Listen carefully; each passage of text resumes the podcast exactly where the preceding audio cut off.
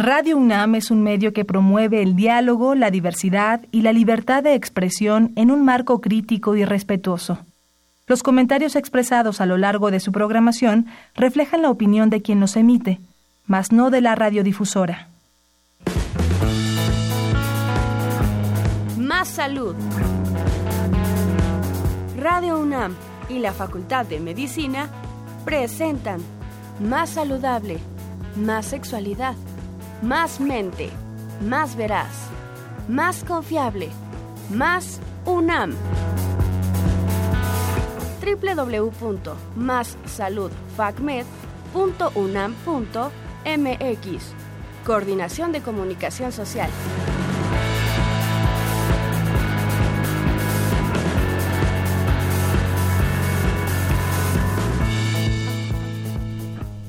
Estimados Escuchas, muy buena tarde. Les damos la más cordial bienvenida a una emisión más de su programa Más Salud. Conduce para ustedes doctor Guillermo Amador Hernández. Y el tema que hoy abordaremos es lumbalgias. Para este tema se encuentra con nosotros el doctor Agustín García Moreno. Él, como profesión, es médico cirujano de la Facultad de Medicina de la UNAM con la especialidad de traumatología y ortopedia. Actualmente es académico del Departamento de Anatomía de la Facultad de Medicina de la UNAM y él ha sido jefe del área académica del Departamento de Anatomía así como coordinador de adiestramiento quirúrgico. Doctor, muy buena tarde. Un gusto compartir este espacio con usted. Muchas gracias, doctor. Muy amable. Gracias por todo, por la invitación. Muy amable. Les recordamos el teléfono en cabina 55 36 89 89 con dos líneas y el 01800 505 26 88. Pues, estimado Radio Escuchas, nos vamos a una cápsula y regresamos.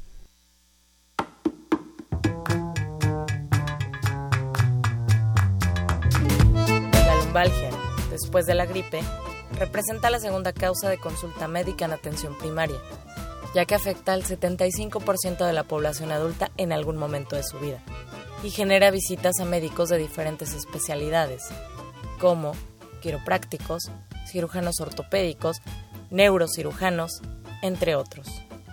El dolor lumbar es también la primera causa de ausentismo laboral e incapacidad permanente en los países industrializados, convirtiéndose en un problema económico de primer orden, debido fundamentalmente a la complejidad de sus causas y a la gran variedad de factores individuales, sanitarios, sociales y laborales que inciden en él.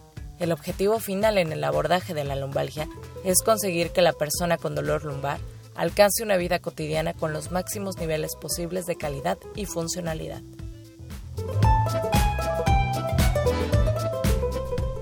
Y bueno, ya estamos de regreso. Doctor Agustín García Moreno, un gusto estar aquí con usted compartiendo este espacio y pues vamos a dar inicio a esta charla. Doctor, primero nos gustaría saber para nuestro público qué es la lumbalgia. Bueno, gracias. Muy agradecido a Radio Universidad por darme la oportunidad de participar en estas charlas. Gracias a todos ustedes, los coordinadores y organizadores de esta, de esta sesión. Miren, la lumbalgia es un síntoma, no es una enfermedad. La lumbalgia como síntoma quiere decir que es subjetivo. Quiere decir esto que el paciente nos refiere una algo que él percibe como anormal, algo que él percibe como extraño, lo manifiesta de manera oral al médico en este caso, por eso mismo llega a ser subjetivo. Sin embargo, llega a tener muchas, muchas causas. Es el trasfondo, o tiene como trasfondo a muchas enfermedades, como serían eh, de órganos en tórax, de órganos en, la región lumbar e incluso en la misma región. Le llamamos también dolor bajo de espalda. Este, este calificativo lo ponemos cuando eh, la enfermedad a veces no le encontramos la causa, que muchas veces no tiene causa, y dolor bajo espalda, de manera, este, mm, no encontramos una causa eh, justificada de ese dolor. A eso le llamamos lumbalgia. Lumbalgia porque es un dolor en la región lumbar. ¿Y qué es la región lumbar? La región lumbar es la zona del cuerpo que se encuentra en la parte posterior, abajo de la espalda, va desde la última costilla hasta las crestas sacras, incluso donde nacen los glúteos. Casi ahí está esa región, la articulación sacroiliaca. Todo se llama lumbar, región lumbar. Entonces, cualquier dolor que se presenta en ese sitio se va a llamar lumbalgia. Muy bien, entonces estamos platicando de que es realmente la lumbalgia es un síntoma y platicamos de que es justamente en la zona que comúnmente se denomina espalda baja. Sí. Entonces, doctor, me veo obligado a preguntarle qué es el dolor lumbar. Bueno, justamente, dolor podríamos clasificarlo de acuerdo a las diferentes instituciones que se encargan de estudiar el dolor como una sensación desagradable, muy personal, por consecuencia es subjetiva. Entonces, esa sensación desagradable en la región lumbar, decíamos que va desde la última costilla hasta las crestas ilíacas, un dolor que se presenta en esa región lo podemos clasificar de inicio como una lumbalgia, simplemente. Ahora, entonces ya vimos que es una sensación molesta. Molesta. Justamente a nivel de la espalda baja. Puede ser limitante, dependiendo del grado. Del grado de dolor que se presenta ahí. Un dolor leve, moderado, incluso un dolor severo. Este dolor severo al grado de no poderse levantar, no poderse extender, eh, no puede extender el tronco, e incluso este paciente puede permanecer, puede permanecer o tiende a permanecer acostado. Entonces, doctor, sí me gustaría que a nuestro, a nuestro público que nos está escuchando les pudiera aclarar si existen estos tipos de lumbalgia. Sí, hay varios tipos de lumbalgia. Este, mucha gente lo, lo califica de acuerdo al tiempo, el tiempo de duración, eh, lumbalgia aguda, lumbalgia crónica. Sin embargo, yo prefiero otra clasificación de acuerdo a lo que lo ocasiona, de acuerdo a las causas que ocasionan esto, que en ocasiones no se localizan, no se identifican bien estas causas. Hay un autor, Hayashi, un autor japonés, Hayashi, que los, las clasifica de acuerdo a una etiología, es decir, a lo que la causa. Cuando hablemos de etiología significa causa. Entiendo. Entonces puede ser de tipo traumática, un traumatismo en dicha región.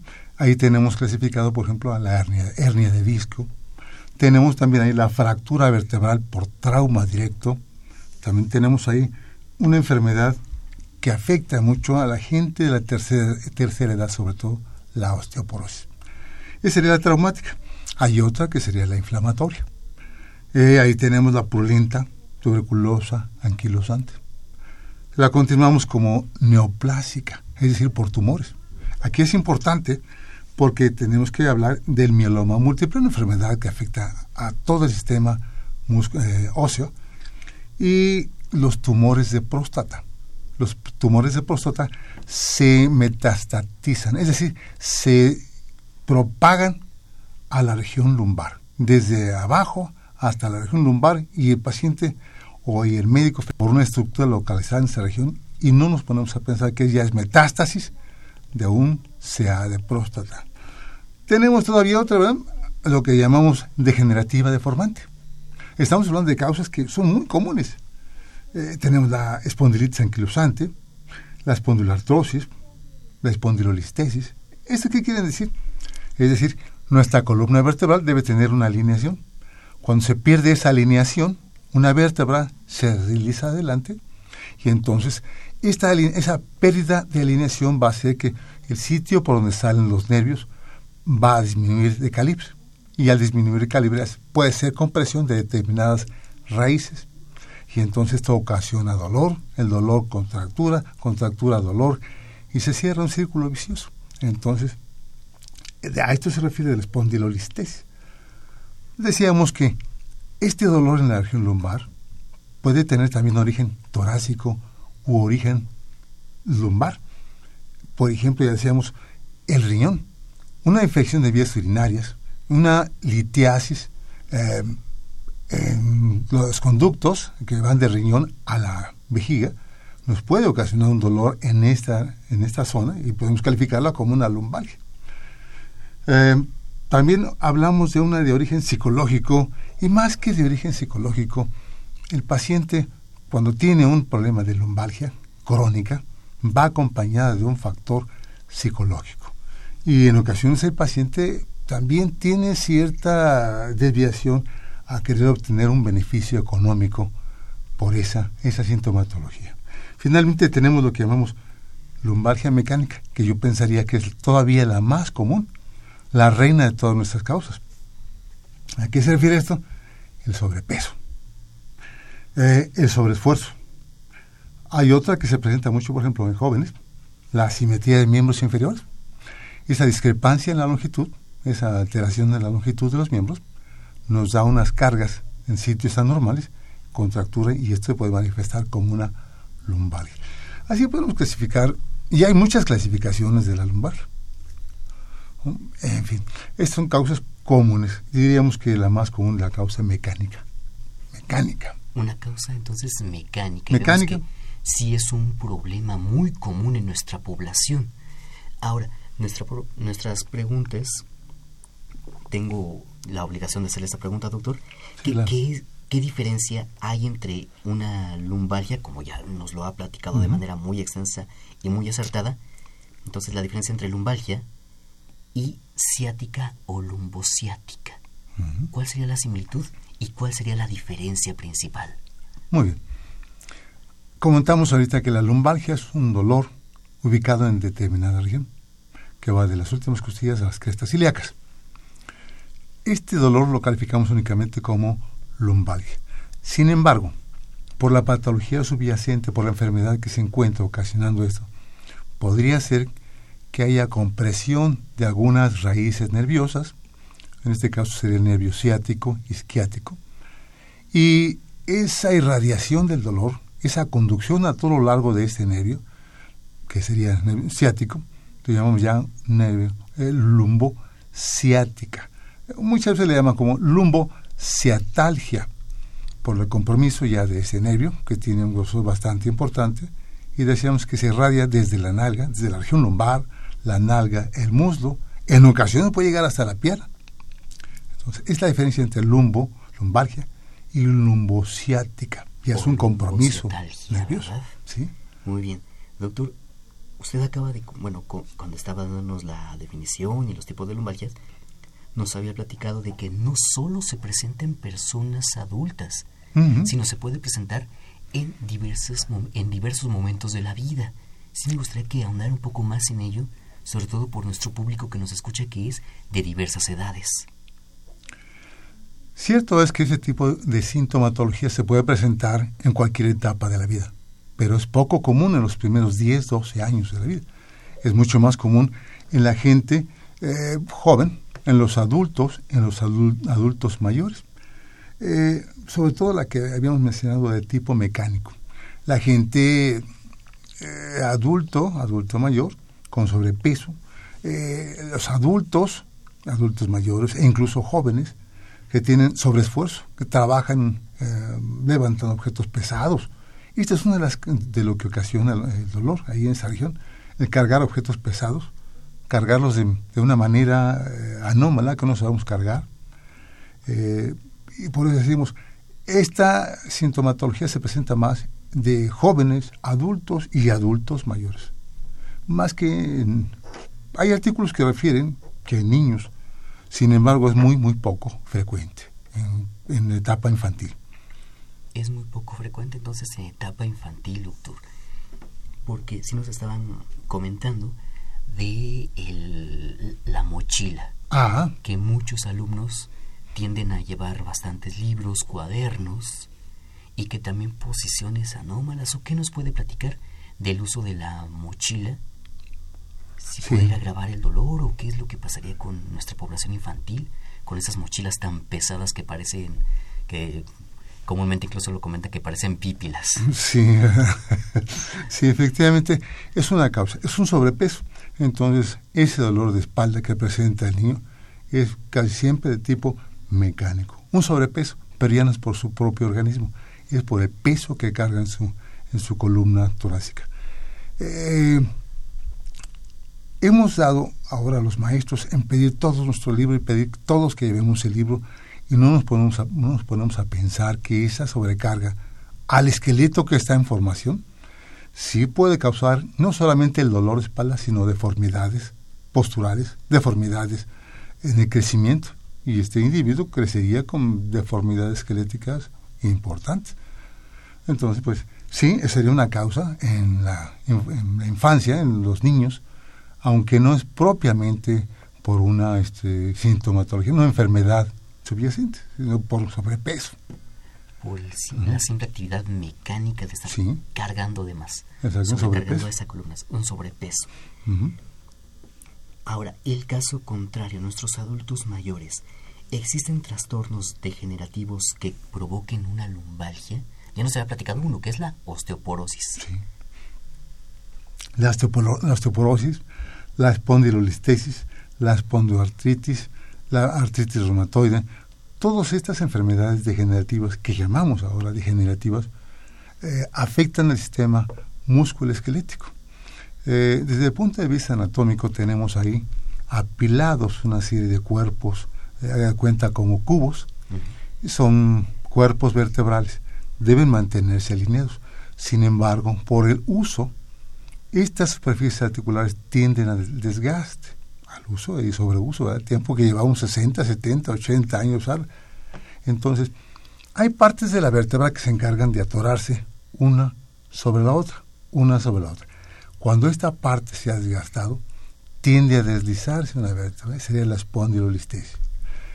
La osteoporosis, por ejemplo, que es una enfermedad también degenerativa, el hueso ya pierde mineralización, pierde consistencia.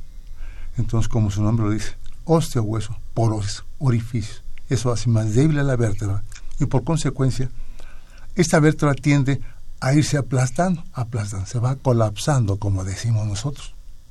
Al colapsarse, disminuye el calibre de orificios por donde salen los nervios. Este, esta disminución de, de calibre, compresión de nervios arquídeos y por consecuencia una, una lumbociática, por ejemplo. Esa sería la consecuencia de una fractura durante la osteoporosis son causa de dolor. El sujeto empieza a chaparrarse. ¿Mm? Entonces, yo medía unos 70, doctor, ahora mido unos 65, unos 63. ¿Qué pasó con esos 7 centímetros?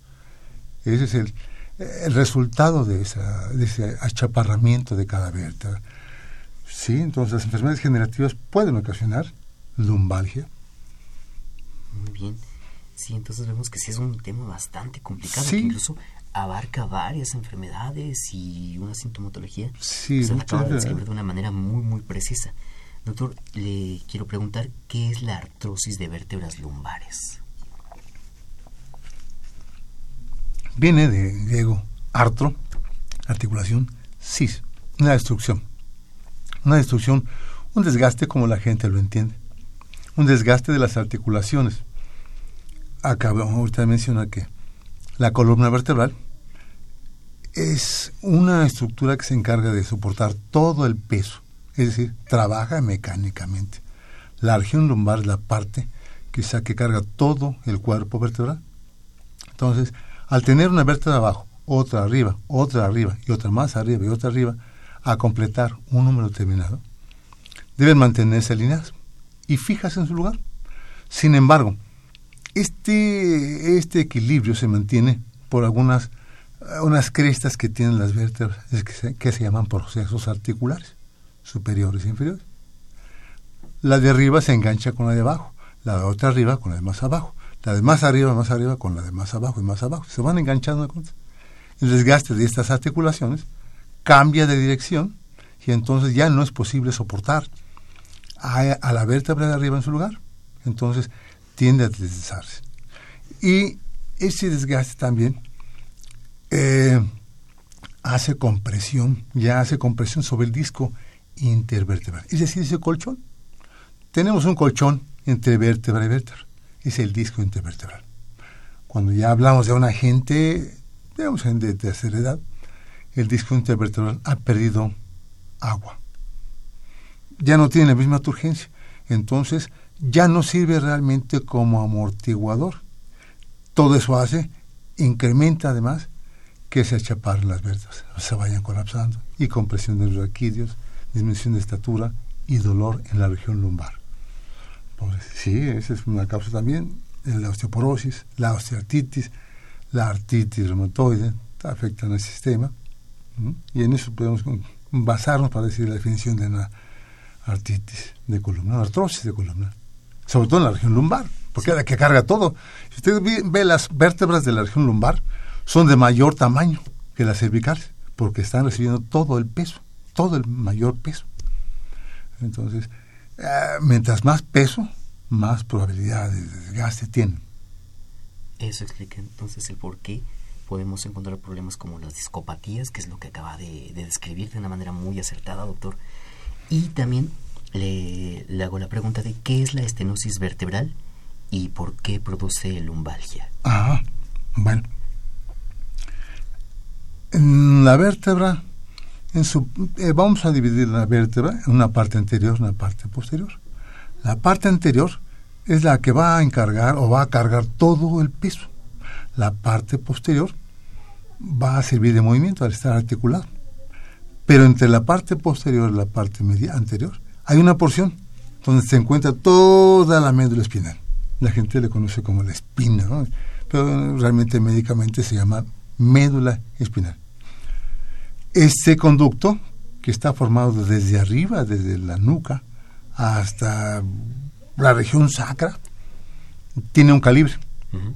Si ese calibre se ve disminuido, puede hacer compresión eh, sobre cubiertas de la médula espinal, sobre cubiertas de la, sobre la misma médula espinal o sobre las raíces nerviosas. Por ejemplo, una fractura, una fractura multifragmentaria puede tener un fragmento hacia ese canal. Ese canal se ve disminuido y entonces hace compresión sobre estructuras nerviosas, llámese médula espinal, llámese raíces nerviosas, o lo que acabamos de decir, las membranas que cubren la médula. A eso es lo que llamamos canal estrecho.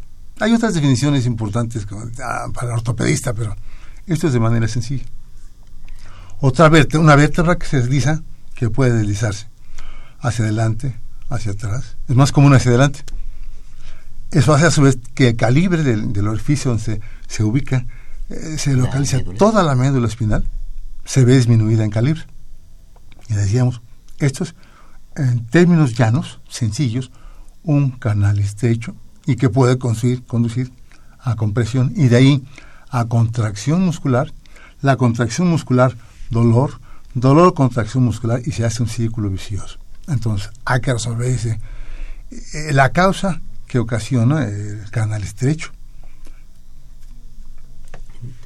Y doctor, hemos platicado mucho de problemas degenerativos, problemas mecánicos. Sin embargo, quisiera preguntarle si existe lumbalgia provocada por estrés. Mire, el sistema nervioso es una de las partes eh, vitales. Yo diría que es un triángulo vital en el individuo. Sistema inmunológico, el sistema endocrino y el sistema nervioso. Esos tres eh, modulan la conducta de un sujeto de un individuo, la conducta y la vida de un individuo. De ahí van a partir otras muchas flechas, como sería el músculo esquelético, sería otras muchas estructuras. Pero el sistema nervioso es capaz de producir eso. Y no solamente eso, sino aprovechar la situación para sacar un beneficio, como decíamos, quizá eh, pecuniario. Entonces, el origen psicológico, aunque no lo reporta la, la bibliografía tan común, tan frecuente, llega a suceder. O bien, todo, todo paciente, toda persona, todo individuo que llegue a tener una lumbalgia, bueno, no solamente la lumbalgia, un padecimiento crónico, va acompañado de un aspecto psicológico. Y si a eso, a la enfermedad le agregamos eh, una histeria, una situación eh, específica de angustia, la sintomatología se va a agravar, se va a incrementar. Pero sí, el sistema nervioso es capaz de crear y hacerle sentir al sujeto situaciones que quizás no tengan un trasfondo orgánico. Doctor, doctor Agustín, de acuerdo a su experiencia y a su práctica clínica, ¿qué nos podría platicar de cómo se hace el diagnóstico de lumbalgia? Bueno, el diagnóstico realmente va a basar de inicio, como ya sabemos todos los médicos, por clínica la sintomatología, la exploración y después nos va a funcionar exámenes de laboratorio, de gabinete. En esa exploración, el paciente, o en ese interrogatorio, mejor dicho, el paciente nos refiere a un dolor intenso, un dolor agudo en la región lumbar que lo incapacita y sobre todo cuando levantó un objeto pesado o si ya es eh, subsecuente, que es la segunda o tercera ocasión que le sucede. Entonces, el diagnóstico se basa primero en la clínica, interrogatorio, exploración física, y después nos iríamos a exámenes, eh, digamos, a gabinete, oblicuas. También nosotros utilizamos lo que llamamos dinámicas, es decir, flexionarse, extenderse. Tomar radiografías en flexión, radiografías en extensión, y vemos si sus cuerpos vertebrales, las vértebras tienen deslizamiento o están en su posición. De acuerdo, doctor. Pues le recordamos a nuestros radioescuchas el teléfono en cabina 5536 8989 con dos líneas y el 01800 505 2688. Vamos a hacer una ligera pausa y regresamos con ustedes.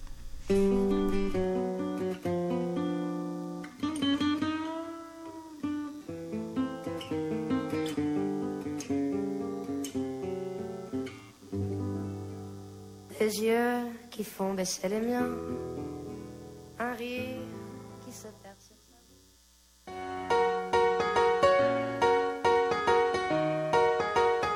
Día Mundial para la Prevención del Suicidio, 10 de septiembre.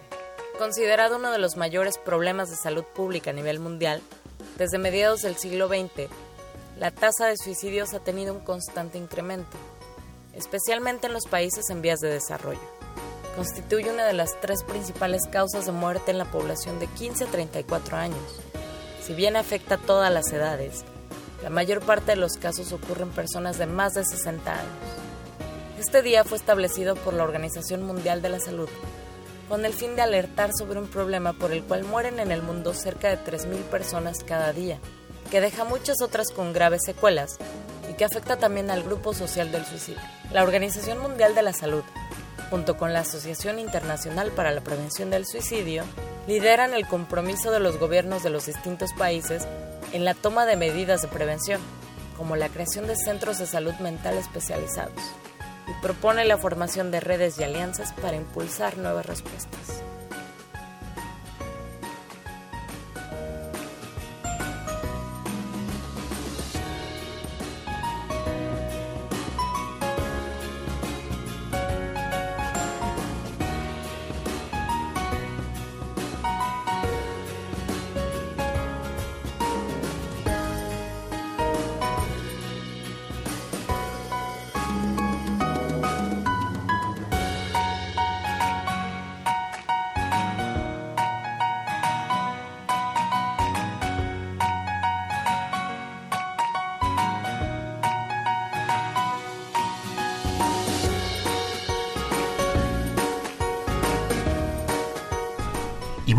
Regresamos aquí al programa Más Salud con el tema lumbalgias. Les recordamos nuestros teléfonos en cabina 55 36 89 89 con dos líneas, así como la alada sin costo 01800 50 52 688. Les recuerdo que nos acompaña el doctor Agustín García Moreno con el tema de lumbalgias. Y vamos a continuar con esta charla tan amena.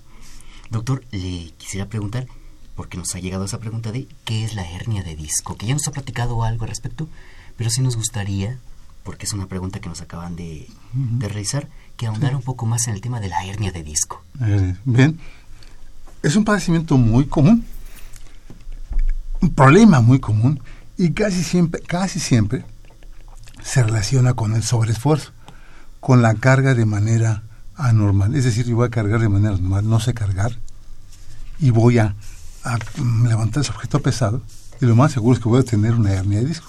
Eh, se relaciona más a esta situación. Decíamos, haga usted de cuenta que tiene una serie de cubos, pero si golpeamos cubo contra cubo, que sería el caminar, llegaríamos pronto a un desgaste de esos cubos, que serían, por ejemplo, de madera. Para que no suceda esto, le ponemos en medio, entre cubo y cubo, le ponemos un colchoncito. Ese colchón se va a llamar disco intervertebral. Amortigua ese movimiento, permite el movimiento de las vértebras y amortigua el golpeteo que existe vértebra contra vértebra. Este disco, disco intervertebral, tiene dos partes. Una parte central que se llama núcleo y una parte periférica que son fibras en forma radiada. hacemos una acotación. Hay unos chicles por ahí que usted los toma, por afuera está el chicle. Se lo aprieta usted, ese chicle suelta la parte central, que es realmente el sabor. Por ahí dice la marca. es, este es eh, el símil al disco intervertebral. Cuando hacemos ese esfuerzo, un esfuerzo por levantar un objeto pesado, o de hecho ya nuestro peso, de manera anómala, flexionarnos de manera anormal, hace que la compresión del disco sea entre dos vértebras.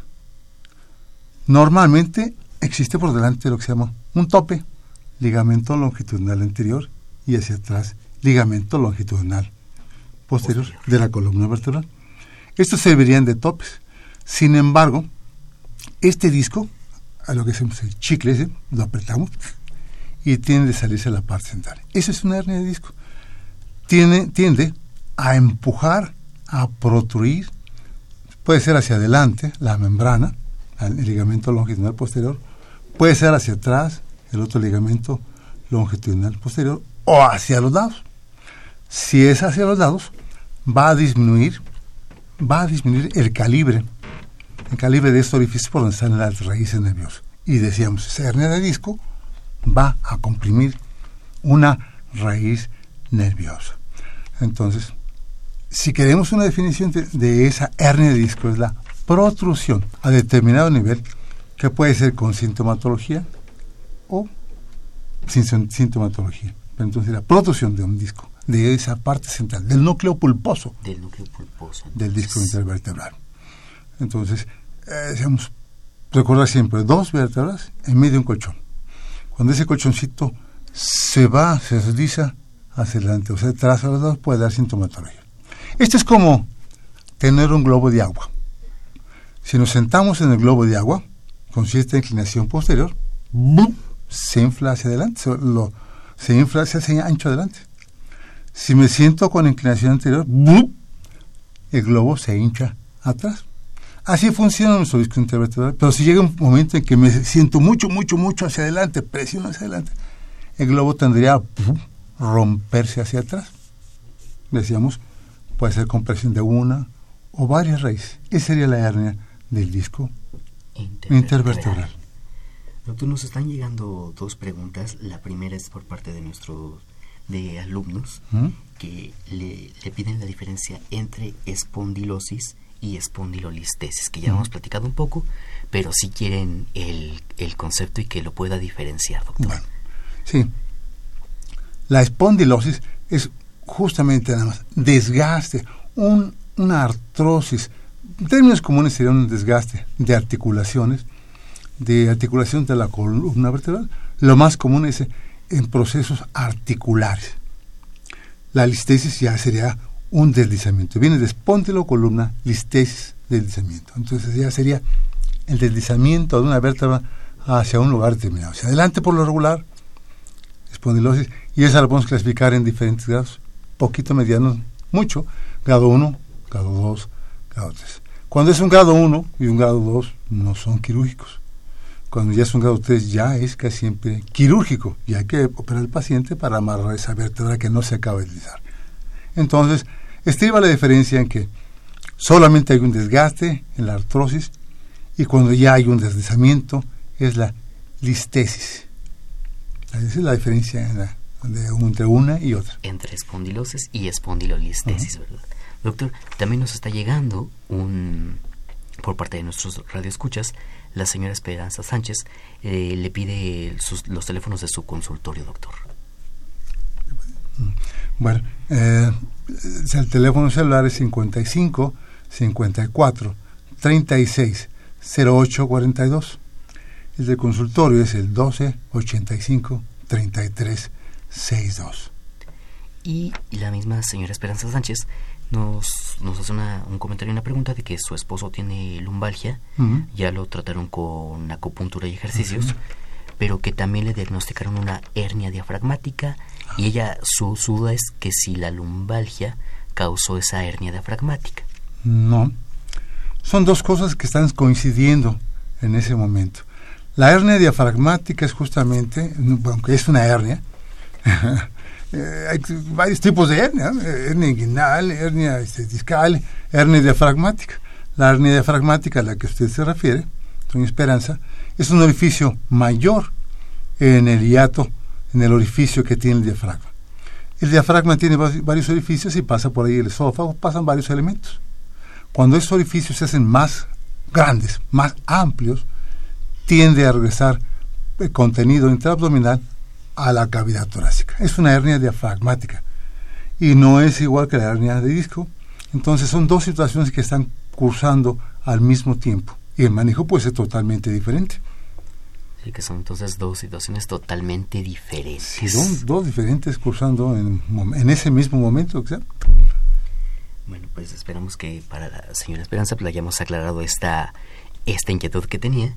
Doctor, ya hemos platicado mucho de, de de la parte diagnóstica, incluso de cuestiones diferenciales. Entonces vamos a iniciar con la pregunta de cuál es el tratamiento para la lumbalgia. Ajá o cuáles son todas esas opciones terapéuticas que se le pueden ofrecer a nuestros pacientes con lumbalgia. de inicio, antes, antes de empezar con el manejo, con el manejo, yo le hablaría más que de un tratamiento, un manejo de lumbalgia, porque tratamiento suena ya como una receta, una receta de cocina y en medicina no podemos dar totalmente, no podemos dar recetas de, cocina, póngale esto, póngale otro y le va a dar esto, trate de una sopa exquisita.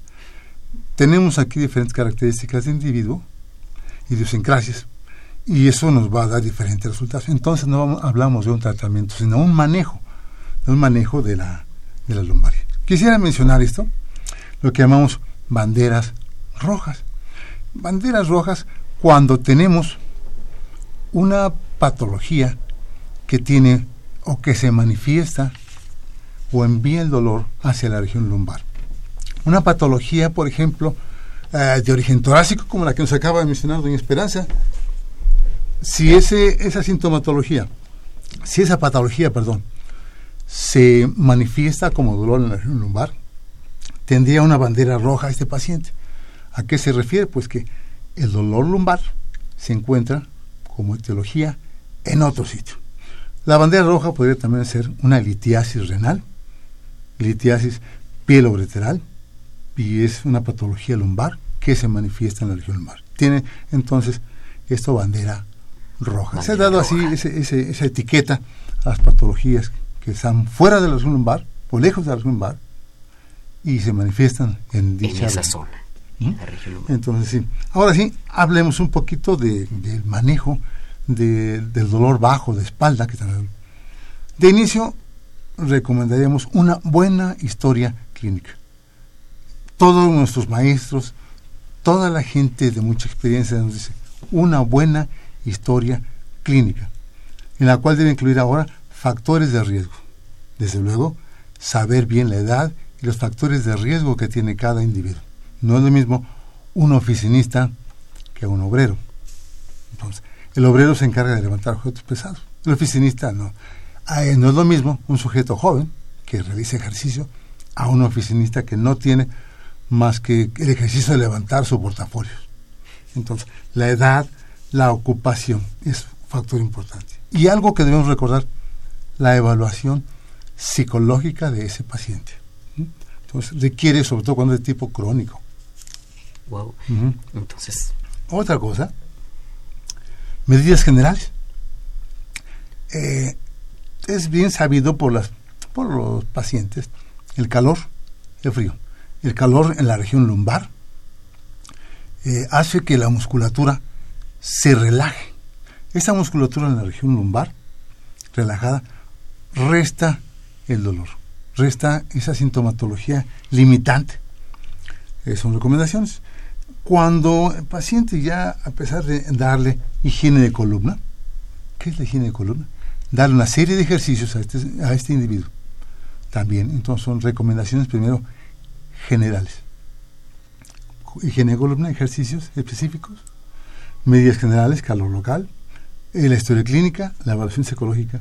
Cuando ya el paciente no ha logrado una mejoría, entonces nos vamos a la farmacopea.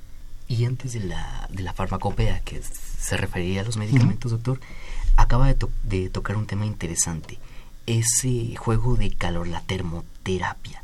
¿Esa termoterapia sí es eficaz en el tratamiento de lumbalgia? Bueno, mencionamos que el dolor ocasiona contractura. En la parte posterior de la, de la columna, cerca de, la, de los glúteos, ah, en la parte de arriba, hacia arriba, hay un grupo de músculos. E, esa serie de músculos en la región torácica están separados. Pero repito, ya en la región lumbar están como conglomerados, están juntos. A eso le llamamos en anatomía masa común, porque están juntos, es difícil de, diferenciarlos. Masa común. Estos se contracturan, se contracturan por el dolor, porque decíamos, ese compromiso neurológico se manifiesta en la contractura muscular. La contractura muscular produce más dolor. El dolor más contractura. Entonces, ¿qué es lo que ocasiona ese cambio de temperatura de calor a frío? Que se relaje el músculo. Al relajarse el músculo, se mejora la sintomatología del dolor. Pero hay que recordar, es un síntoma la, la lumbalgia. No es resolver la causa. Y hay que resolver la causa. Si es en el caso de, que decíamos acá, de como dice doña Esperanza, una hernia diafragmática que tiene dolor y se confunde que es una región lumbar, pues hay que resolver la hernia diafragmática. Diferenciar bien que sea de columna y de la hernia diafragmática. Entonces, tratar la causa. El, problema, y esto nos lo ha enseñado la medicina por el tiempo, y los grandes maestros, los pacientes sobre todo, que también nos enseñan diario, diario, es resolver la causa.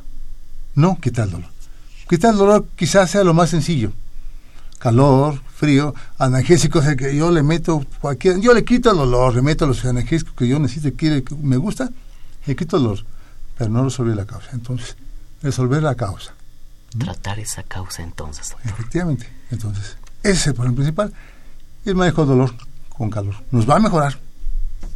Nos pregunta Jesús Cano en Radio Escucha. Primero nos da felicitaciones del programa, lo cual agradecemos bastante. Su pregunta es ¿Qué es o la definición de protrusión? Ah, sí. Gracias, don Jesús. Protrusión, salida. Ah, seguramente hemos tenido un chipote, un golpe en la región frontal. Esa es una salida, es una protrusión. Eh, un embarazo es una protrusión. Es una convexidad, es una saliente. Eh, dije ahorita protrusión del disco, de la parte central del núcleo es salida, que sale. forma una especie como chipotito y va saliendo, ese, ese chipote va creciendo, va creciendo. Entonces eso significa protrusión. Muy bien. Gracias, don Jesús. Esperemos que le hayamos aclarado la duda a Jesús Cano. Vamos a continuar con, con, con, las preguntas, doctor, y estábamos platicando ya ese tratamiento inicial. Platicábamos incluso de escalas del dolor. Y una pregunta, los relajantes musculares, si son eficaces para el tratamiento de la lumbalgia, que, insisto, ya usted lo ha aclarado de una manera muy, muy, muy precisa, donde primero hay que tratar esa causa, la causa de esa lumbalgia. Pero, ¿qué pasa con ese grupo de medicamentos, los relajantes musculares? Estamos hablando ya del tratamiento farmacológico de la lumbalgia y ahí me habla de relajantes musculares. Eh, la la Organización Mundial de la Salud, World Health Organization, en 1986 emitió una serie de, recomendaciones inicialmente para el manejo del dolor de tipo oncológico, el tipo cáncer. Sin embargo, esta serie de recomendaciones ha sufrido ya cambios y se ha adaptado ya a dolor de tipo musculoesquelético. Es más, podríamos decir que a muchos tipos de dolores. Aquí la Organización Mundial de la Salud nos dice que la, ya la ha denominado escalera analgésica, desde luego de la OMS, donde tenemos un primer escalón, un segundo escalón y un tercer escalón. En el primer escalón nos va a manejar ahí antiinflamatorios, los famosos AINES, antiinflamatorios no esteroideos sencillamente o hablar de paracetamol, hablar de metamisol, eso es sencillo en el primer escalón. Si al aplicar esta serie de medicamentos no logramos el objeto de reducir el dolor, nos vamos al segundo escalón. En este segundo escalón, escalón mencionamos estos más lo que se llama opiáceos débiles. Opiáceos débiles. Débiles, es decir, Ok. eh, va de la codeína, la de hidrocodeína, y algo muy usado, que a veces el paciente ya hasta se automedica, el tramadol. ¿Mm? Que aún así todavía no logramos un resultado de manera satisfactoria, nos vamos entonces ya a un tercer escalón, que sería eh, una morfina, el fentanilo y la buprenorfina, son fármacos ya que requieren eh, firmar de consentimiento informado por parte del paciente. Esto lo menciono porque junto con estos tres escalones van lo que se llama eh, coadyuvantes del dolor. ¿Qué quiere decir eso? Fármacos que sin ser meramente analgésicos tienen un efecto analgésico agregado. Ahí están todos los que usted me menciona. Desde los antiepilépticos, desde los antidepresivos, que si bien no tienen un efecto analgésico directo, tienen un efecto, vamos a decir, colateral analgésico. Entonces, ¿los antidepresivos sí son eficaces para el tratamiento de lumbalgia? ¿sí? Se utilizan como coadyuvantes, sumados a, a otro que mencionaste, al primer nivel, segundo nivel y tercer nivel. Claro. Con esta, con la aplicación de esta serie de fármacos, tenemos que ir valorando la mejoría del dolor. Utilizamos muchas, o hay muchas escalas para evaluar qué tan intenso es el dolor. El dolor podemos, la más utilizada es la, eh, la que dice, a ver señor, de 0 a 10, ¿qué calificación le damos a su dolor? Eh, el paciente puede decir, 0, 0 nada, 10 es un dolor intratable. Pero tengo 5 de dolor, es decir, es un dolor considerable. 6, 7, 8, no, se diga, es una intensidad, una gran intensidad. Si nos dice que 3, calificación de 3, dolor es quizá tolerable. Entonces, esto, mm, esta calificación del dolor nos sirve para evaluar también la efectividad de los fármacos. Fíjese, doctor, que yo tenía una calificación de 10, hoy ya tengo de 8. Ya regresa y tengo calificación de 5. Es decir, nuestro manejo farmacológico ha ido mejorando, ha ido restricciendo, restri- restringiendo la, la sintomatología dolorosa. Estamos hablando del dolor, no de la causa. La causa, insisto, tiene que mejorarse. El problema no es el dolor. De hecho, el dolor es una alarma. El dolor nos avisa de que algo está sucediendo ahí. Entonces, me enfoco al dolor. Es un error común. ¿Y qué sucede a veces con la, con la acupuntura? ¿Qué sucede a veces con la acupuntura? La acupuntura, lo que hemos observado, he leído en dos o tres artículos, que la acupuntura mejora el dolor, bloquea la conducción del dolor. Pero de acuerdo a los artículos y de acuerdo a mi experiencia, a mi experiencia muy personal, no cura la causa. Solo A mejora menos un que- poco. Mejora el dolor. Mejor el dolor. Mejora el dolor. Eso sí, eh, de acuerdo a los tres artículos que he visto por ahí y de acuerdo a mi experiencia. No mejora la causa. Además, no sé si alguno de ellos podría este, decir que trata una hernia tal. Una acupunturista trata hernia tal o trata una hernia de disco. Bloquea el dolor. Que al final de cuentas creo que al paciente es lo que le interesa. Claro. El paciente nos va a visitar por el dolor. Puede tener un chipote, una bola. Pero si no le duele, se tarda en ir. Pero tiene un granito y le duele, y le duele, y le duele, va corriendo al médico. Entonces, por eso quizás nos despistamos fácilmente. Quita el dolor. Doctor, eh, usted estaba platicando de los coadyuvantes para el dolor y pues surge el- la vitamina B, o más bien el complejo B, que ya actualmente es extremadamente utilizado, que incluso es muy, muy recomendado, incluso entre los propios pacientes se lo llegan a automedicar.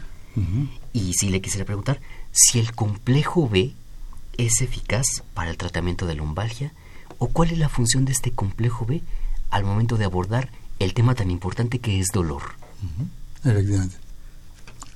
Eh, en especial la vitamina B1, la vitamina B6 son antineuríticos. Es decir, manejan el proceso inflamatorio dentro de la cubierta, a la cubierta que tiene esta raíz nerviosa. Entonces, aplicamos eh, complejo B12, el paciente se lo receta ya así a diestra y siniestra. Sí. Ya te aplicaste, aplícate eso, el dolor lumbar, aplícate eso, y a veces le aciertan. Entonces, si aplicamos el complejo B12 que involucra a la vitamina B1, la vitamina B6 que dijimos que son antineuríticos, sí tiene efecto, son funcionales, pero solamente cuando están implicados raíces nerviosas, que insisto, son antineuríticos. Cuando es solamente la lumbalgia, o la lumbalgia de determinados tipos, que habemos de muchas causas, no van a mejorar por mucha vitamina, mucho complejo B12 que le meten al paciente. Por ejemplo, en una degenerativa, pues una espondiloestesis, ¿cómo van a resolver el problema, no? con muchos, muchas ampolletas de vitamina B12, ¿no? O un problema de tipo, este, no sé, de tipo litiasis renal, o un problema este, de tipo sobrepeso, al contrario, va a incrementar, ¿no? Porque les va a dar apetito y van a comer más y van a, este, a subir de peso. Entonces, tiene efecto antineurítico, pero cuando está involucrado ese, ese elemento, el sistema nervioso periférico. Y volvemos a lo mismo, si no se trata la causa por muchos analgésicos o por muchos medicamentos en la escala del dolor, si no tratamos esa causa, vamos a continuar con el problema. Doctor, nos llega otra llamada más de Asunción Marín, que le manda una gran felicitación porque explica muy muy bien este, este tema. Gracias, doña Asunción. Y su pregunta es de que por qué se pierde fuerza en las rodillas y en la, y en la región inguinal, sobre todo en las articulaciones, y si está relacionado con la columna. Bien. Es muy bonita esa pregunta, doña Asunción. Le voy a comentar por qué.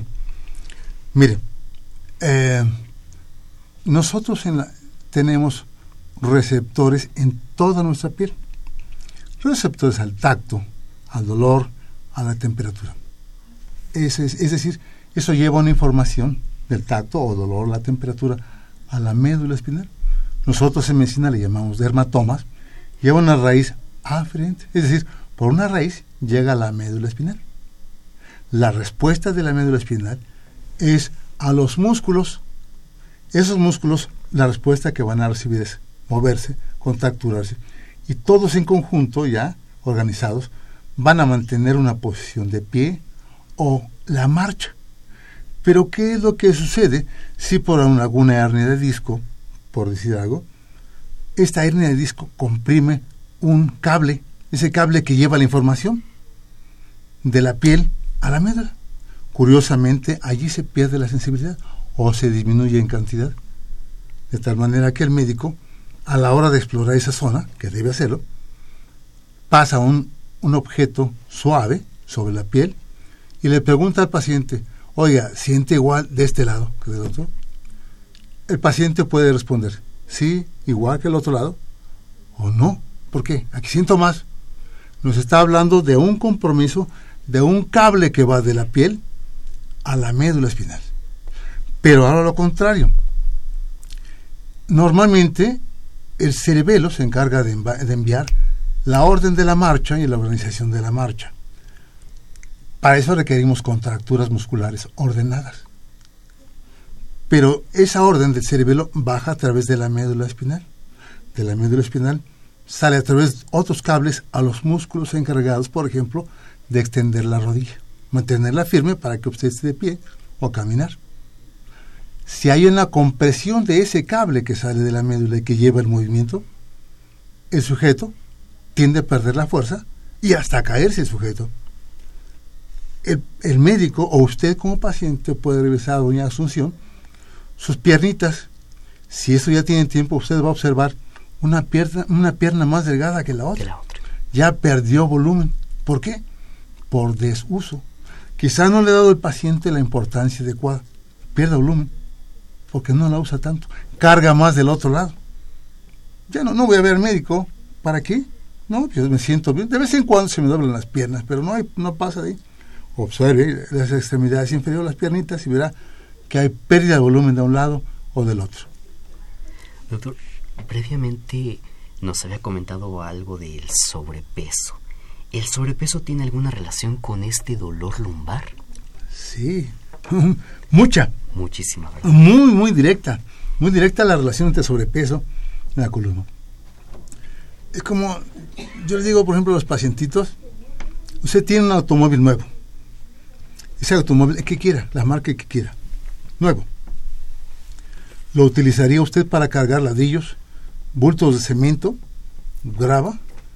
El paciente me dice, no, ¿por qué? Porque se me acaba más rápido. Exactamente. Su carrito quizá ya no sea del último modelo. Su carrito ya tiene algunos años de transcurrir. Entonces, si lo utiliza, si lo utiliza para cargar eso, se va a desgastar todavía más rápido. Entonces tiene que aligerar, tiene que quitar carga, carga. Y verá usted, todo lo que se refiere a músculo esquelético, todo lo que se refiere a músculo esquelético, le quita peso, mejora la sintomatología dolorosa, no la causa. Sintomatología a menos que sea de tipo sobrepeso. Doctor, tenemos un par de preguntas. La primera que el señor Orozco si puede hacer un comentario de qué es la región dorsal. Esa se la respondemos. Simplemente es la espalda baja, ¿verdad? Dorsal, si hablamos nada más en la parte posterior, pues sí. Espalda baja. Tenemos también a otra llamada más de Rosaura Torres. Su abuela tiene 87 años, tiene dolor en la parte lumbar. ¿Qué opciones tiene en cuanto a tratamientos? Y también, bueno, comenta que también ella tiene osteoporosis y nos pide que si le puede repetir su, su número para, para consulta. Ah, bien. Sí, indiscutiblemente. Ya la paciente seguramente tiene bueno, osteoporosis, como ya lo está mencionando. Esa osteoporosis hace chaparramiento de las vértebras y compresión de raíces, raíces nervios. Eso ocasiona el dolor. el chaparramiento es dolor de la osteoporosis. Y sí, con gusto, es el teléfono celular, es el 55 54 36 08 42 de consultorio ya en las tardes. 12 a 85 33 62. En la mañana no está nadie, solamente en la tarde. Solo por la tarde entonces por llamadas. Doctor, ya tenemos un poco tiempo, quisiera hacerle al menos unas últimas dos preguntas. Si el hacer ejercicios o el caminar es bueno para la columna. Frecuentemente, y ese es un problema que tenemos en las instituciones de Seguro Social donde he trabajado, en muchas instituciones de consulta y de urgencia, mmm, rutinarias de urgencia, eh, damos por incapacitar al paciente. Lo incapacitamos una semana, dos semanas, tres semanas y después vemos que el paciente va empeorando. Entonces, no es conveniente llegar totalmente al reposo. Totalmente al reposo. Entonces, se le recomienda reposo parcial, aunque una serie de ejercicios de columna. Higiene de columna, darle educación al paciente de columna, eh, cierta incapacidad, pero hay movimientos de relajación de la parte posterior de la musculatura. Entonces, sí, sí, sí, es bueno caminar. El ejercicio es bueno para la columna.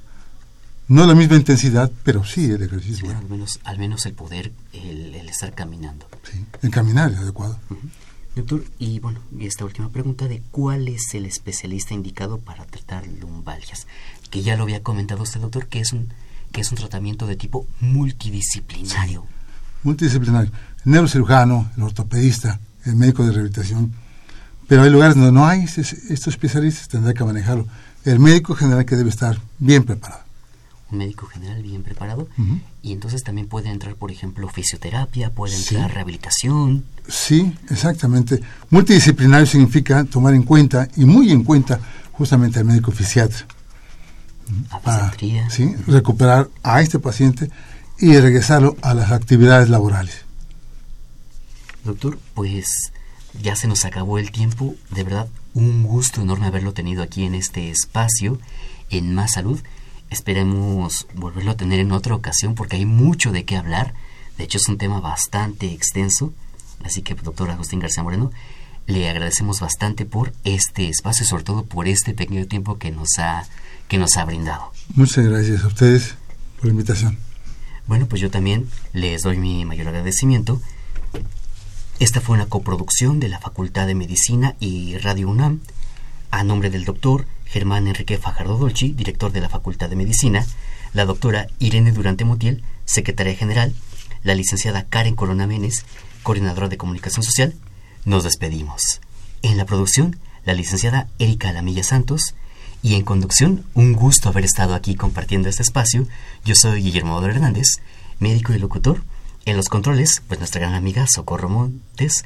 Muchísimas gracias y que tengan una excelente tarde. Radio UNAM y la Facultad de Medicina presentaron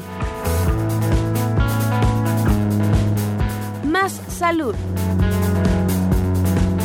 Consulta nuestra revista www.massaludfacmed.unam.mx. Coordinación de Comunicación Social. Más UNAM.